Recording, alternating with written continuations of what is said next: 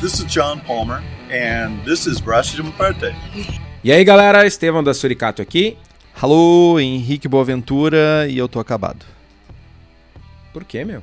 Tô cansado, meu. A vida, final de ano é sempre essa correria desgraçada, mas tipo, estamos aí com determinado atraso, tentando tirar o atraso. Tá, meu, e nós vamos falar do que hoje? Viemos tirar o atraso e vamos falar novamente um braçando com estilo, dessa vez sobre um baita estilo com prestígio da melhor, do melhor país do mundo, Doppelbock. Claro, com prestígio do melhor país do mundo. Dói ouvir isso, né? Pra ti dói, né? Cara, dói, meu. Eu tenho. Eu tenho.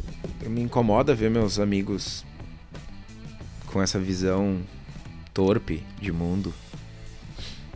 Por que torpe? Me Torpe? explica agora por que, que é torpe. Por que, que a minha visão sobre o mundo é torpe? Me explica agora. Cara, a. Alemanha não é o melhor país do mundo. Primeiro, porque tá cheio de alemão. Tô, E- tô ouvindo, eu vou só ouvir e depois eu critico. Tá bom. E, tá cheio cara, de alemão, ponto, primeiro ponto. Doppelbock não é o melhor. Não é. Não tem prestígio nenhum, né, mano? Aham. que mais? Só, tá bom? Só isso? Só? Tu acha pouco? Eu. Porra! Tipo, as- os dois argumentos que tu usou. Cara, vou te falar alguns argumentos pró-Alemanha, cara. Eisben. Esse é o primeiro argumento. Joelhinho de porco defumado, frito. Isso é um bom argumento. Tá, Uruguai é melhor. Assado de tira. Não. Sim. Sim. Tomando com Zillertal, é isso? Não, eu tô, tô indo argume- argumento por argumento. Não, eu tomo Eisben lá tomando com, tomando, comendo Eisben e tomando Schlenkerler. O que tu Ok. prefere? Eu prefiro tomar um suricato comendo um assado de tira. Ok, ok. Então, tudo bem. pra mim ainda continua sendo o melhor lugar do mundo. Mas é, eu falei. Eu, eu deixo. Larguei a isca e tu não mordeu, mano. Do que? Tu devia ter respondido, cara, não tem suricato no Uruguai. Meu? Ah, tá bom. Agora já é um pouco tarde, mas já que a gente pode emendar ainda. Meu, não tem suricato no Uruguai. Ha! Ainda não tem. Acabei de voltar de lá, tava fazendo uma collab com o pessoal da Cabeças Beer. Um Uma galera super de- cabeça. Oi? Uma galera super cabeça. Tudo. Num país que é legal fazer a cabeça. Pá! Hum, não peguei a referência, mas eu imagino que tem a ver com drogas. Porra, maconha é liberada no Uruguai, mano. Fale mais sobre isso. Não sei, não, não sou usuário de drogas. Entendi. Mas é. é- no é- caso, ilícitas, né? Lá é lícita, né? É. Mas tu não é Uruguai também, né? Mas é qualquer um, mano, é de boas. Entendi. Fale mais sobre isso. Cara, é, foi a minha segunda ida ao Uruguai nos últimos, nos últimos meses. E. Cara, tu vê geral, passa fumando na rua que nem cigarro. A Mais primeira eu ainda lembro dos áudios. Me lembro nitidamente dos áudios. Sim, porque eu passei pela Argentina. Como nessa viagem, eu também passei pela Argentina. Né? Eu tô esperando, eu não recebi áudios dessa vez. Cara, foi tenso, mano. Bom, cara, eu tô achando, acho que vale a pena contar essa história, meu, porque tipo, eu também vou estar ouvindo pela primeira vez essa história. Então, tipo, o que que aconteceu, cara, na fronteira do Brasil com, com a Argentina? Cara, nós fomos pra um casamento na Argentina. Não, não, não, não. Peraí, um passo antes, um passo antes. Vocês tinham um casamento e vocês resolveram ir de Resolvemos ir de carro. num casamento a quantos mil quilômetros daqui? 1.500. Entre quantas pessoas? Quatro pessoas. Certo. Não, só pra deixar bem assim, tipo, vamos pontuar bem o que que aconteceu. Mas aí continua. Não, mas vamos lá. O casamento era em Córdoba. Até abril desse ano tinha passagem, tinha voo direto. Porto Alegre até lá, sei lá, 600 pilinha, gol, tá ligado? Gol, no caso, não a companhia aérea. e o voo foi cancelado, não tem mais. Aí o voo pra Córdoba tá 2.500 reais. E aí, tipo, eu e a Patrícia ia dar cincão, tá ligado? Tem que ser muito amigo pra valer a pena daí, né, meu? Aí, cara, 2.500 reais por pessoa, eu e a Patrícia dá 5 mil reais. Mas Não tô gostando assim, tanto assim de um casamento pra desembolsar essa grana só em passagem. né? Meu, passou de 500 reais já é muito, meu. Aí surgiu a oportunidade de carro com o brother e tal, fazer uma viagem mais longa e, e parando. E aí. a Eis, eis aí, queridos ouvintes, eis aí onde, onde tu começa a notar que a coisa vai dar merda. Mas tudo bem, continua.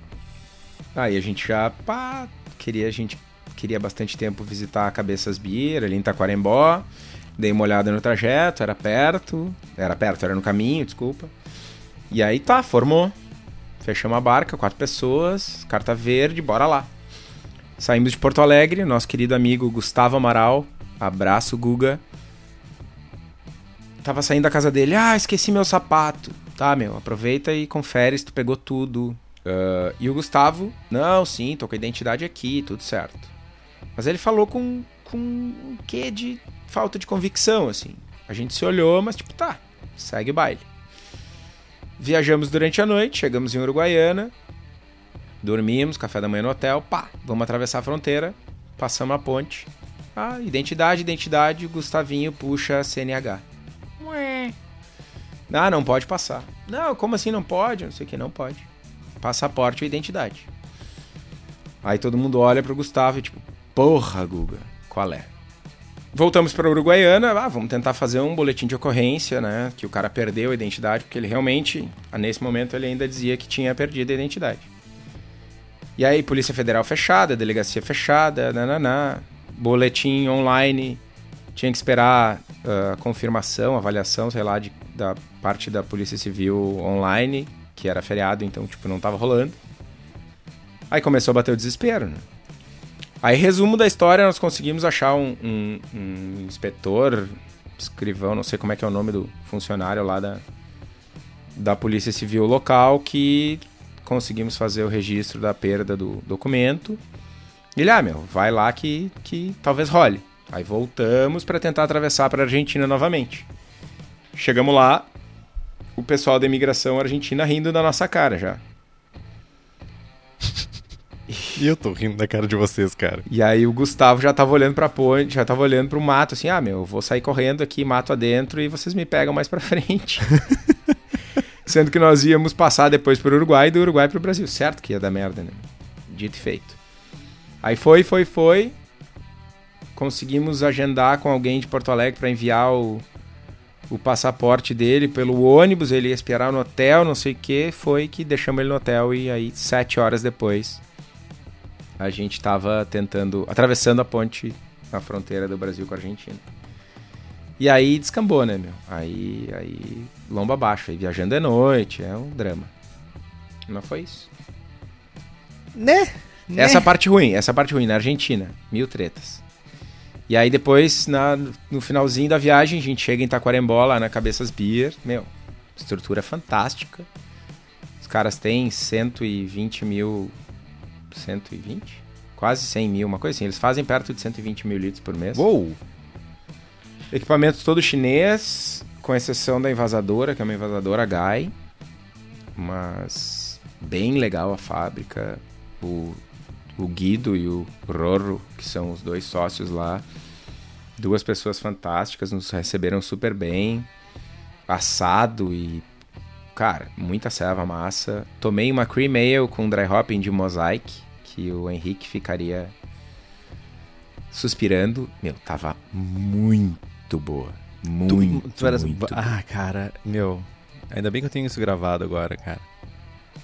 Cara elogiando Cream Ale. Chegamos nesse ponto. Cara, eu sempre elogiei. Inclusive, tem alguém que me deve um post-mix de 10 litros. Meu, Faz eu, um eu, ano já. Cara, eu não quero ouvir desculpas, velho. Eu só quero ouvir soluções. Estevão, estou chegando na tua casa com um post-mix de 10. Quando é que isso vai acontecer? Não sei. Até lá, fica na tua aí, velho. Ano novo, ano novo tá aí, né? Tem, tem festas de ano novo, né? Ano novo tá aí. Geralmente Vamos- eu sou convidado. Vamos fazer pela, sei lá, que ano seguido, festa de ano novo aqui em casa e loucuragem? Partiu? Tá. Post-mix de 10 litros. Não. Aí tem que trazer dois, né? Porque o meu post-mix de 10 litros de cream ale É, pra não mim. compartilhado. Não fica no público, é isso? Não, exatamente. Entendi, entendi. Tá, É o que mínimo, começar- né, meu? Que, Depois de dois anos de promessa, tem que começar a trabalhar nessa cerveja, então. bora. Mas é isso, braçamos uma goze com maracujá. Desculpa, ia ser maracujá, mas aí eles tiveram um problema com o fornecedor de, de fruta lá. Botaram maconha daí. que atrasou. E aí o pessoal tá botando pêssegos. É uma Goz Marley daí. Não. Foi bem massa a, a viagem, a abraçagem, a estrutura deles é fenomenal. E em breve, nos melhores pontos de venda uruguaios, teremos suricato. E eu vou tentar trazer um barrilzinho pra cá, pra botar no taproom da Suri. Boa. Boa. Aguardamos pra provar então. E tu, meu, o que, que tem feito? Ah, meu, só me ferro, velho. Só me ferro. Esse final de ano tem sido muito corrido.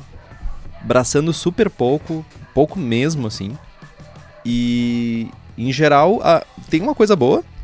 Eu finalmente recebi meu badge. Eu já, já tinha sido promulgado. É promulgado a palavra certa? Laureado. Promovido? promovido. Eu já tinha sido promovido a, a National, mas eu ainda não tinha recebido meu badge. E eu recebi das mãos do presidente da instituição, do JCP, Gordon Strong. Foi muito massa. Foi durante a Copa da Cerveja Poa aqui, que estava sendo organizada aqui em Porto Alegre. E fui chamado. Ah, a Rosária Pence, que é aqui de Porto Alegre, que era responsável por entregar os badges, disse: Ah, vem cá que eu vou te entregar o teu badge. Deus, ah, tudo bem. Cheguei lá, mini cerimônia de, de entrega do badge na frente de todos os colegas juízes. Foi muito massa. Inclusive o Kitó tava lá, Meneghetti também, pessoas que participaram ativamente desse processo de estudos e de conquista do, do ranking de National. Então foi bem massa. Então esse foi o momento alto dos últimos tempos. E os momentos baixos é que, meu, tá, tá corrido, meu, tá corrido. Final de ano é corrido sempre. Essa vida dupla, tripla que a gente tem às vezes é complexa. Também dei um curso agora de IPAs para concursos na minha cidade natal. Foi bem legal ver que a galera se interessa, teve uma participação bem alta, quase 20 pessoas, que pro interior é muita gente. E foi bem massa, o pessoal gostou bastante, fez bastante pergunta. Então espero provar boas IPAs aí num espaço curto de tempo em Osório também. Então é isso que tem acontecido. Boa, mano. Boa. Vamos falar de Doppelbock? Partiu falar do estilo que vem do melhor país do mundo e um baita estilo Baita estilo. da melhor escola cervejeira?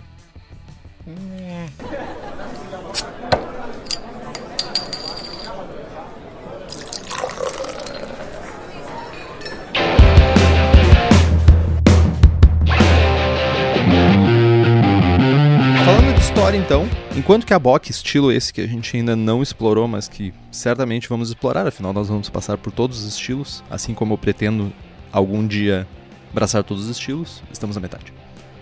Ela se originou no norte da Alemanha e migrou para o sul. A Doppelbock ela já nasceu na região sul. Ela cresceu não de cervejarias comerciais, como em Einbeck, que é o caso da Bock, mas sim de cervejeiros de um monastério que deu origem ao nome da cidade de Munique. Esse monastério é um, em- se chama München, que no dialeto local da cidade significa Lar dos Monges, numa tradução livre. Ah, lembrando que a Alemanha tem mais ou menos a mesma quantidade de dialetos do que tem de cidades, né? Tipo, cada, cada Dorf fala seu dialeto local. Então, os seguidores de São Francisco de Paulo vieram para Munique, saindo da Itália, olha aí, ó, terra do Quitó, durante a Contra-Reforma para ajudar a manter o catolicismo na Baviera. Lembrando o que estava acontecendo nessa época lá na Baviera. O que está acontecendo, Quitó? Não sei, meu. eu tô focado no- nos italianos, que na real são os italianos que não prestam, que foram pra lá, né, meu? Tutti buona gente, tutti ladri. Tava acontecendo a reforma protestante, cara. Martinho Lutero, Pananá. Então eles estavam tentando, de alguma forma, manter o catolicismo vivo ainda na Baviera. E eles trouxeram junto com eles os hábitos, né? Os hábitos que eles tinham. Dentre eles, os longos jejuns, né? Que é muito relacionado ao catolicismo, onde eles não podiam comer comidas sólidas. Mas, porém, ninguém falou nada sobre não beber líquido, né? Então, por essa razão, os monges de Paulânia se esforçaram para fazer uma cerveja que fosse muito nutritiva. Então, o mais nutritivo possível, né? Já que eles não podiam comer nada. E essa cerveja forte e rica, eles chamavam de Salvator, ou Salvator. Enfim, já que é italiano, né? Que tem a mãozinha, deve ser Salvator, né? Salvatore. Salvator. Então. que é a Salvatore que todos nós conhecemos hoje em dia como um dos representantes do estilo, né? Então, ao contrário de muitas cervejas, a Doppelbock ela não mudou muito em força nem em intensidade ao longo dos tempos. Ela se manteve muito fiel à cerveja original. Com exceção da atenuação, né, que hoje em dia é maior dado as melhores práticas de fermentação e tudo que a gente tem hoje em dia. E o sufixo ator é usado para nomear basicamente todos os estilos de Doppelbock como uma forma de homenagear ou talvez copiar o nome da cerveja original, né, a Salvatore. Primeiro de tudo, descobrimos aqui que é Salvator. Então, a Doppelbock da Suri vai ser a Suricator. A gente descobriu que a gente estava falando certo, então. É isso que quer dizer. É! Daquele jeito. Nem em português a gente fala certo, cara. Verdade. Então. Bom, vamos lá. Segundo o BJCP, tá, o estilo 9A Doppelbock é uma lager alemã forte, rica e muito maltada com versões claras e escuras. As versões escuras têm sabores maltados mais complexos e ricos, já as versões claras são mais lupuladas e secas. Fica aqui o meu voto de protesto, porque, cara, não existe versão clara, ninguém viu, nunca ouviu falar. O Henrique foi 19 vezes para a Alemanha e nunca conseguiu tomar uma. É tipo Chester? É tipo Chester. Saquei. O aroma é maltado muito forte, as versões mais escuras, eu acho que eu vou falar só das versões mais escuras, porque eu tô revoltado com o meu JCP. Vamos uh. adiante. Versões mais escuras vão ter uma presença significativa de, de produtos, subprodutos de reação de Maillard, notas tostadas, né, aquela coisa de casca de pão caseiro tostado e tal. O caramelo leve é aceitável. As versões mais claras vão ter uma presença forte de malte com um pouco de com pouco subproduto de reação de Maillard e notas tostadas. Virtualmente sem aroma de lúpulo, embora um leve aroma de lúpulo nobre é aceitável nas versões mais claras. Caráter de frutas escuras derivado de malte moderadamente baixo pode estar presente, só nas versões mais escuras. Um leve aroma como chocolate pode estar presente em versões mais escuras, mas não deve ser torrado ou queimado. E o aroma moderado de álcool pode estar presente. Eu tenho uma dúvida, eu tenho uma dúvida aqui. Diga. Como quando a gente fala em rico, aroma rico, sabor rico, o que, que a gente está dizendo exatamente? O que, que é um aroma ou um sabor rico? Cara, rico é um adjetivo muito ruim. É péssimo esse adjetivo e é usado amplamente pelo BJCP. Sim. Cara, é... não tem uma definição clara, mas eu acho que o que mais se aproxima do rico é complexo. Mas, bom, é compreensível, eu concordo, mas ao mesmo tempo o BJCP divide, né? complexo de rico. Cara, problema deles, velho. Eles estão fazendo merda. Tá revoltado hoje, né, meu? Tô revolto. Não, tá mas re... é sério, mano. Que, Não, que eu entendo, eu entendo, dizer? eu entendo. Eu entendo. Como é. tradutor, eu entendo. É uma bosta. Rico, rico é. Que tem abundância. Tá, mas então. Sim, é abundância forte. de sabores. Mas sabores complexos não necessariamente são abundantes. Cara, eu, é, eu, eu, eu sempre intensos, talvez? A, a, a, traduzir, ou traduzir não, mas interpretar rico como uma quantidade maior de sabores diferentes. Entende? Camadas, layers, complexidade de sabores, comple que é essencialmente complexidade. Né? Não necessariamente intensidade, mas é tipos, muitos tipos de aroma e sabor diferentes, muitos componentes diferentes. Podemos fazer uma adaptação então para o português e deixar rico como sinônimo de complexo. Sim. Ok, continuamos então.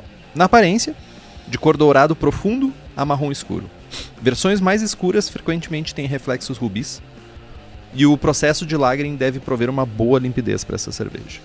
O colarinho vai ser grande, cremoso e persistente. A cor vai variar de acordo com a versão, mais branco para versões claras, quase branco para versões escuras. As versões mais fortes podem ter uma menor retenção de espuma e ter lacing. E também versões uh, com uma maturação mais longa, que é costume fazer com essas cervejas também, principalmente aqui. No sabor, de novo, muito rico, complexo, maltado. Versões mais escuras têm uma presença significativa de subprodutos de reação de Maillard, notas tostadas. Versões mais claras têm uma intensidade menor, Sabor de chocolate muito suave é opcional. Nas versões escuras, é opcional um caráter muito suave de chocolate e que nunca deve ser percebido como torrado ou queimado. Melhorou? Perfeito, perfeito. O caráter de fermentação é limpo, é um caráter de fermentação lager. Uh, o sabor de frutas escuras vem do malte e é moderadamente baixo, podendo estar presente só nas versões escuras. De novo, cara, tudo que a gente fala é tipo só nas versões escuras. Versão clara não serve para nada. Até tu fazer uma que tu goste, né? É, cara, eu vou chamar de outra coisa, meu. Aí eu vou chamar de Pale Doppelbock. E pronto, Imperial tá Pilsner. É, tem algumas no mercado. Que aberração. Bom, ah, a cerveja vai apresentar uma- um, um sabor de álcool, mas suave e só um leve aquecimento, né, sem ser áspero ou quente. O sabor de lúpulo é de baixo a nenhum e pode ser aceito um caráter um pouquinho mais alto nas versões claras. O amargor de lúpulo varia de moderado a moderadamente baixo, mas sempre com o malte dominando o sabor. A maior parte das cervejas tem bastante dulçor de malte, mas devem parecer bem atenuadas. O dulçor vem da baixa lupulagem, não de uma fermentação incompleta ou de falta de atenuação. Versões mais claras geralmente não existem. Brincadeira? Versões mais claras geralmente têm o final mais seco ainda. Na sensação na boca, corpo médio cheio a cheio, carbonatação de moderada a moderadamente baixa, muito suave, sem asperezas ou adstringência, ou álcool tipo Tatá, Zeppelin, álcool 90. Nunca tomei. Hã? Nunca tomei. Tá na hora de experimentar, cara. A vida é sobre experimentação, né? Entendi. Um leve aquecimento alcoólico pode ser notado, mas não deve ser quente. Comparação de estilo. É uma versão mais forte, rica, com mais corpo que uma Dunkless Bock ou uma Helles Bock. Versões mais claras vão mostrar uma atenuação mais alta e menos caráter de frutas escuras que as versões escuras. E nas instruções de descrição, tu sempre deve especificar se ela vai ser uma Doppelbock clara ou escura. Sempre. Sempre coloque escura, é isso que quer dizer? ah, não, eu não falei nada, velho. Ah, estatísticas do estilo: de 16 a 26 IBUs, de 6 a 25 SRM, AOG de 1072 a 1112, FG de 1016 a 1024 e o teor alcoólico vai de 7% a 10% em- por volume, né? Os exemplos comerciais para as versões escuras é a Ainger Celebrator e a Paulaner Salvator. É assim, né? Exatamente, meu. Meu, é praticamente um mestre do Duolingo. E para as versões claras, é, Planck Bavarian Heller Doppelbock. Cara, é tipo, é sinônimo de não existe. Meu, e já é, ba- é baixo astral pra caramba, né, meu? Porque não é nem ator o final, né, cara? Tipo, ao invés de chamar Planck ator. ah, meu. Que, que, que baixo astral, cara.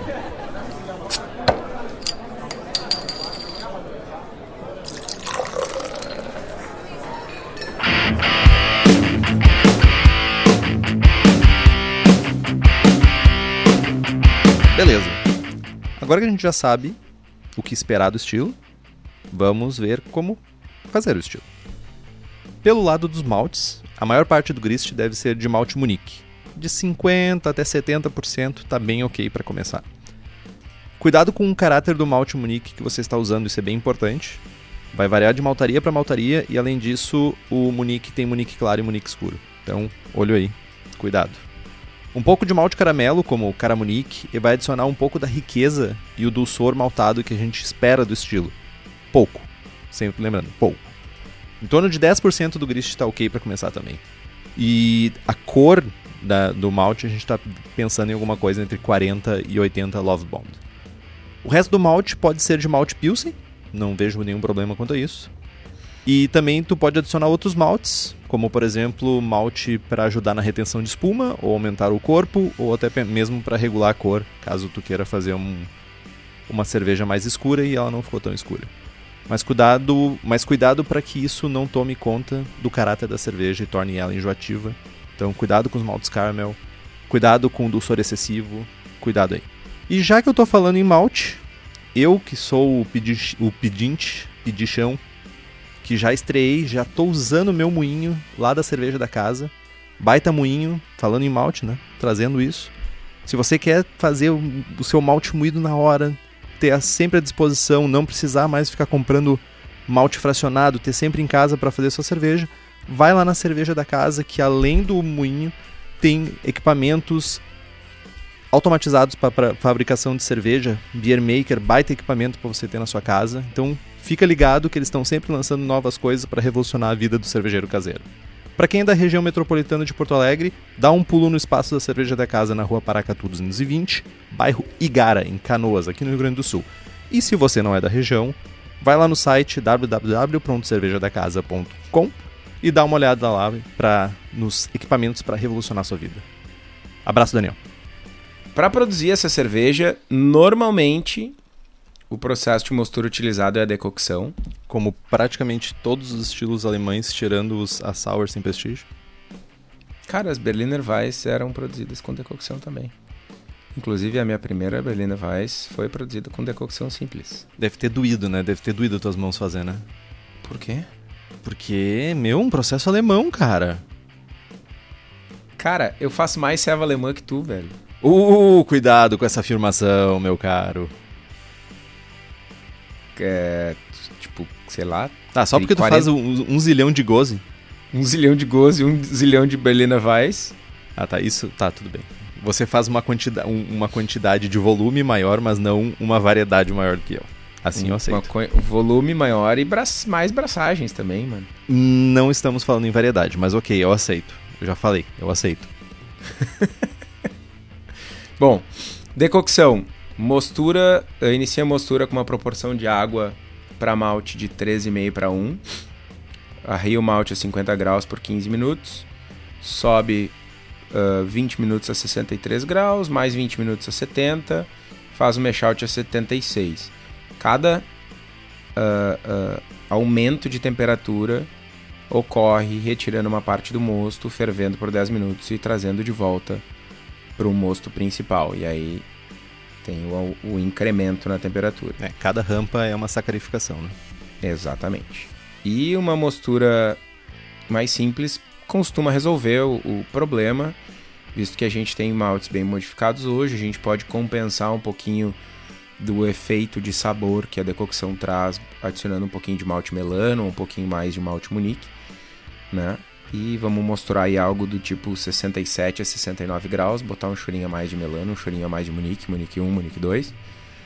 E tá resolvido, a gente consegue fazer uma mostura simples aí, passar menos trabalho e ter o mesmo resultado. Nos lúpulos, aqui novamente, lupulagem clássica alemã aos 60 minutos, com uma relação de BU-GU de 0.2 até 0.4. 0.3, o ponto médio, tá ok. O amargor é somente para equilibrar o dulçor que vai ter residual nessa cerveja. Né? Lúpulos tipo Saaz são os mais comuns, como o Saaz mesmo, Hallertau, Tettnang, Perle, Tradition. E versões mais claras podem ter uma adição mais para o final da fervura, ah, geralmente baixa, em torno de 15 gramas para 20, litro, 20 litros, mas não é tão comum. Né? A fervura, tradicionalmente 90 minutos, mas 60 minutos vai certamente fazer o trabalho e vai fazer o trabalho bem feito. Nós estamos usando bastante malte que não tem muito potencial para DMS, então não vejo grandes problemas nisso. Para fermentar essa cerveja, a gente pode usar qualquer levedura lager, que deve entregar uma fermentação limpa. A mais utilizada, a clássica, é a WLP 833, German Bock Lager. E a temperatura de fermentação, ela vai variar de acordo com a, com a temperatura ideal da levedura que vocês estiverem usando. Mas uma fermentação em torno de 10 graus é um, é um bom ponto de partida. Isso vai evitar que se produza muitos subprodutos ruins de fermentação na fase inicial e tal, né? E se a cepa selecionada por vocês tiver uma propensão a gerar diacetil, um descanso de acetil aí aumentando a temperatura até 17, 18 graus é necessário. Lembrando de fazer um pitch generoso, pelo menos 1.5 milhões de célula por ml por grau plato. E se vocês não tiverem acesso a oxigênio puro, façam um pitch um pouco mais alto, né? Chacoalhem bastante a bombona, cara. Bombinha de ar, pedra difusora, reza, o que der aqui. Né? Enfim, é uma, é uma cerveja uh, com uma densidade mais alta, uma cerveja que vai fermentar mais baixo, com uma temperatura mais baixa, né? com levedura lager. A tendência de gerar uma fermentação mais, mais uh, problemática é maior. Então, todo cuidado é, é pouco aqui. Uh, uma boa dica é fazer uma bock e utilizar a lama da fermentação da bock para fermentar a Doppelbock. Outra boa dica é vocês entrarem lá no site da Levtech e comprarem uma levedura de lager na quantidade adequada. Lembrando que a Levtech está no mercado desde 2016, quando iniciou as operações com propagação de leveduras. As gurias trabalham com meio de cultura para controle de qualidade microbiológico, que meios uh, que foram desenvolvidos por elas e tal, no doutorado da Gabi lá. Uh, a Levtech oferece ainda consultoria em boas práticas de fabricação, controle de qualidade, montagem de laboratório, treinamento de pessoal. Nove tipos de Saccharomyces, oito tipos de bactérias, blends, bretas.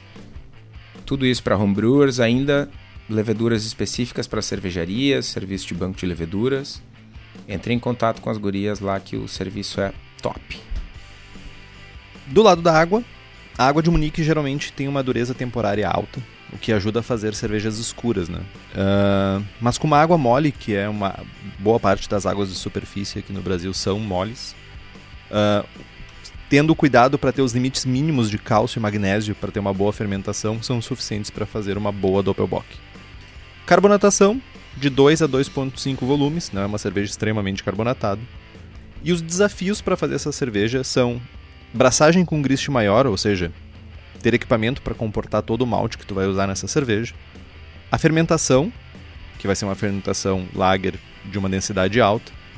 E o processo de lagering, que geralmente é necessário para essas cervejas maturarem e ficarem no ponto correto.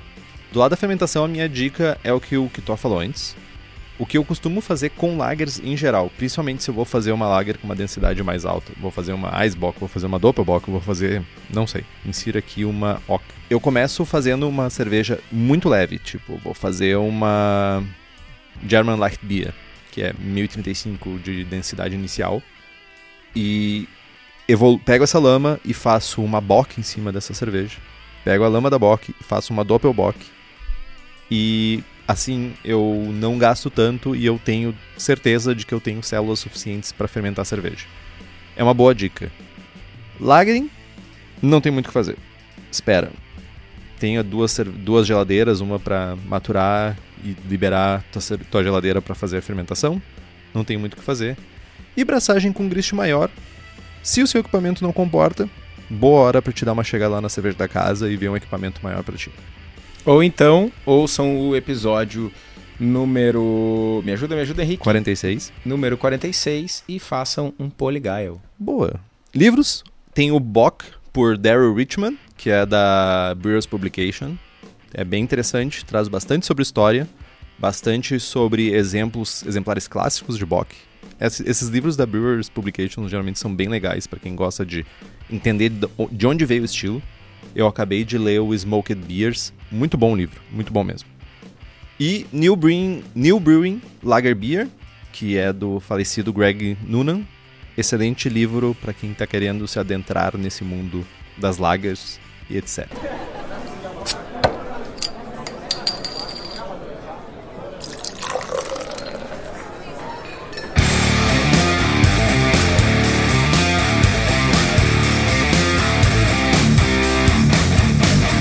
Vamos falar de receita? Vamos falar de receita. Vamos falar da receita do Henrique. Vamos falar da Nakinator. Olha só. Nakinator. Seria Nakinator, no caso. Nakinator, no caso. Exa exatamente, seria Nakinator. A Nakin, nome do meu cachorro, que eventualmente vocês escutam nos episódios, latindo, caminhando, etc. Espero que esse episódio não. Mas é a minha singela homenagem a... ao meu cachorro. Então a densidade inicial é de 1090, a densidade final estimada é de 1021, a cor é 37 EBC, o IBU são 20 IBUs, o amargor são 20 IBUs e eu faço uma fervura de 60 minutos. O meu grist é composto por 67% de malte Munich, claro, 20% de uh, Pilsen e 13% de Caramunique 1. Faço uma adição de 20 BUs de Magnum aos 60 minutos, uma mostura de a 66 graus simples, Bruna Bag por 75 minutos, e um mash out a 76 graus por 15 minutos. Costumo fermentar ela quando possível com WP 833, que a gente já falou antes. Excelente fermento para fazer o estilo. Fermenta a 10 graus e no quarto final da fermentação eu costumo fazer o descanso de acetil e aumento a temperatura para em torno de 16 graus. Depois eu faço, uh, vou baixando a temperatura gradualmente até 0 grau, passo para o barril e deixo maturar por pelo menos um mês. Se puder deixar mais tempo, melhor. Tem receita tua? Não tenho receita. Produzi ela uma vez, uma, ainda nos meus tempos de homebrewer. O, o, queria deixar aqui um abraço para o Humberto, da cervejaria Babel. Ele tem a um bock, e aí na época eu apelidei minha cerveja de dois bock, para zoar ele. Abraço, Humberto. Mas a ceva não ficou legal. Nossa. E aí, enfim, nunca produzi de novo. É isso então? Temos alguma coisa a mais a falar sobre o estilo? Vai, vai fazer uma Suricator? Suricator? Hum... Não. Amargor. Amartor. Amargator. Armagator. Azedor. Aze, azetor. Nossa. Não. Não. Não, não faço. Definitivamente não. Não, mas Suricator seria legal. Clara. Seria. E faz clara ainda. Boa, vou fazer uma Doppelbock clara com dry hopping. E manga. E azeda. e lactose. Nossa, e azeda. Falando em doideira e coisas malucas, uh, daqui uns dias a gente tá lançando uma ceva que é.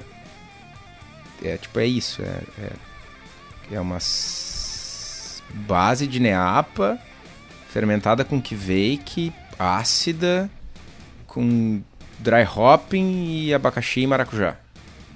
Meu o nosso chapéu. apoiador, que eu queria inclusive mandar um abraço, o Max Soares, ele estava conversando com a gente no grupo, ele postou uma foto de uma Quake Hop Sour que ele fez. E cara, eu olho para a foto até hoje e me dá sede. E eu fiquei muito impressionado com quão bonito a ceva tava e quão refrescante ela parecia estar.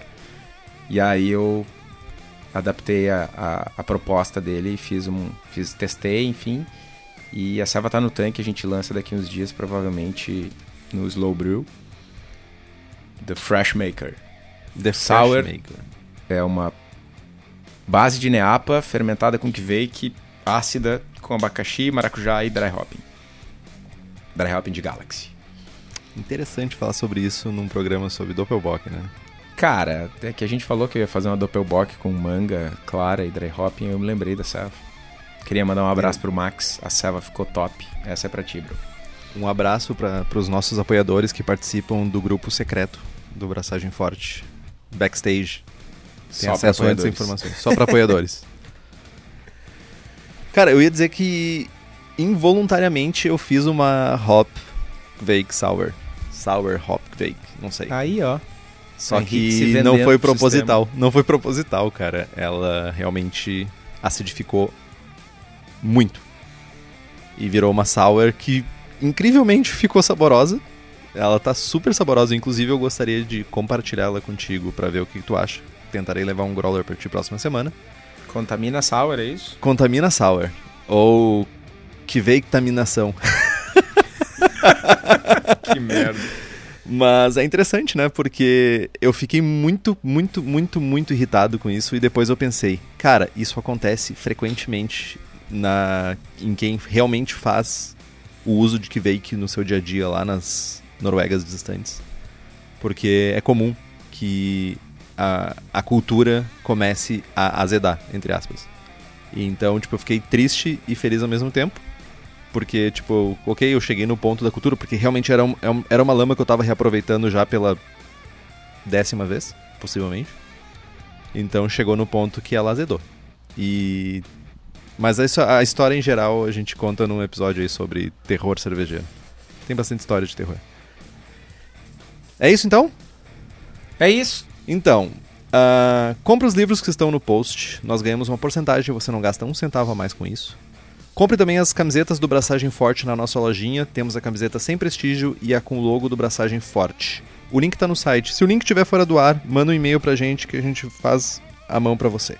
Quem nos apoia com as camisetas é o pessoal da Versus Uniformes, que além de camisetas, faz também camisas polos, uniformes profissionais, jaquetas, moletons e está em Bento Gonçalves, Rio Grande do Sul, fone 54 3452 0968, no site versus.ind.br. Faça como o Guilherme Daltoé, Taylor Coelho Daniel, Luiz Henrique de Camargo e Eliandro Fávero e nos apoie pelo link apoia.c barra abraçagem forte. O link também está no post. Curta nossa página no Facebook, nos siga no Instagram e assine o feed pelo site. Também estamos no Spotify e no Deezer. Se você gosta do programa e quiser fazer um review no iTunes, por favor, faça. A gente vai mais longe, ganha mais publicidade e ficamos mais felizes. Compartilhe os episódios com seus amigos. Tem dúvidas, sugestões de pauta, críticas, e-mail para contato@braçagemforte.com.br ou mande uma mensagem para nós no Face ou no Instagram. Galera, só uh, avisando vocês, faz um tempinho já que a gente está organizando os episódios numa sequência. Episódios ímpares são abraçando com estilo e tal, e os episódios pares a gente vai dividir em técnicas, entrevistas, insumos, perguntas e respostas. E a gente tá. O próximo episódio é o episódio 48, episódios final 8 serão de perguntas e respostas. Então aproveitem, nós já temos um bom número de perguntas aqui para o próximo episódio. Mas se vocês tiverem alguma pergunta, alguma dúvida, a hora é agora. Próximo episódio, QA. Dale. Boa! Braçagem forte? Braçagem forte.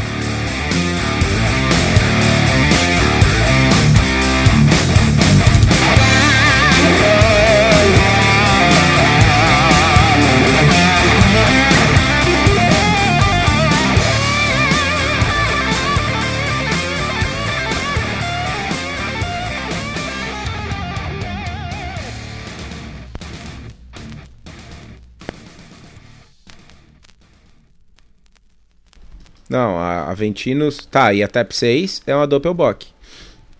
Schneider TAP 6. Não? O Schneider só faz Weiss, cara. Weissfuder. Weissfuden.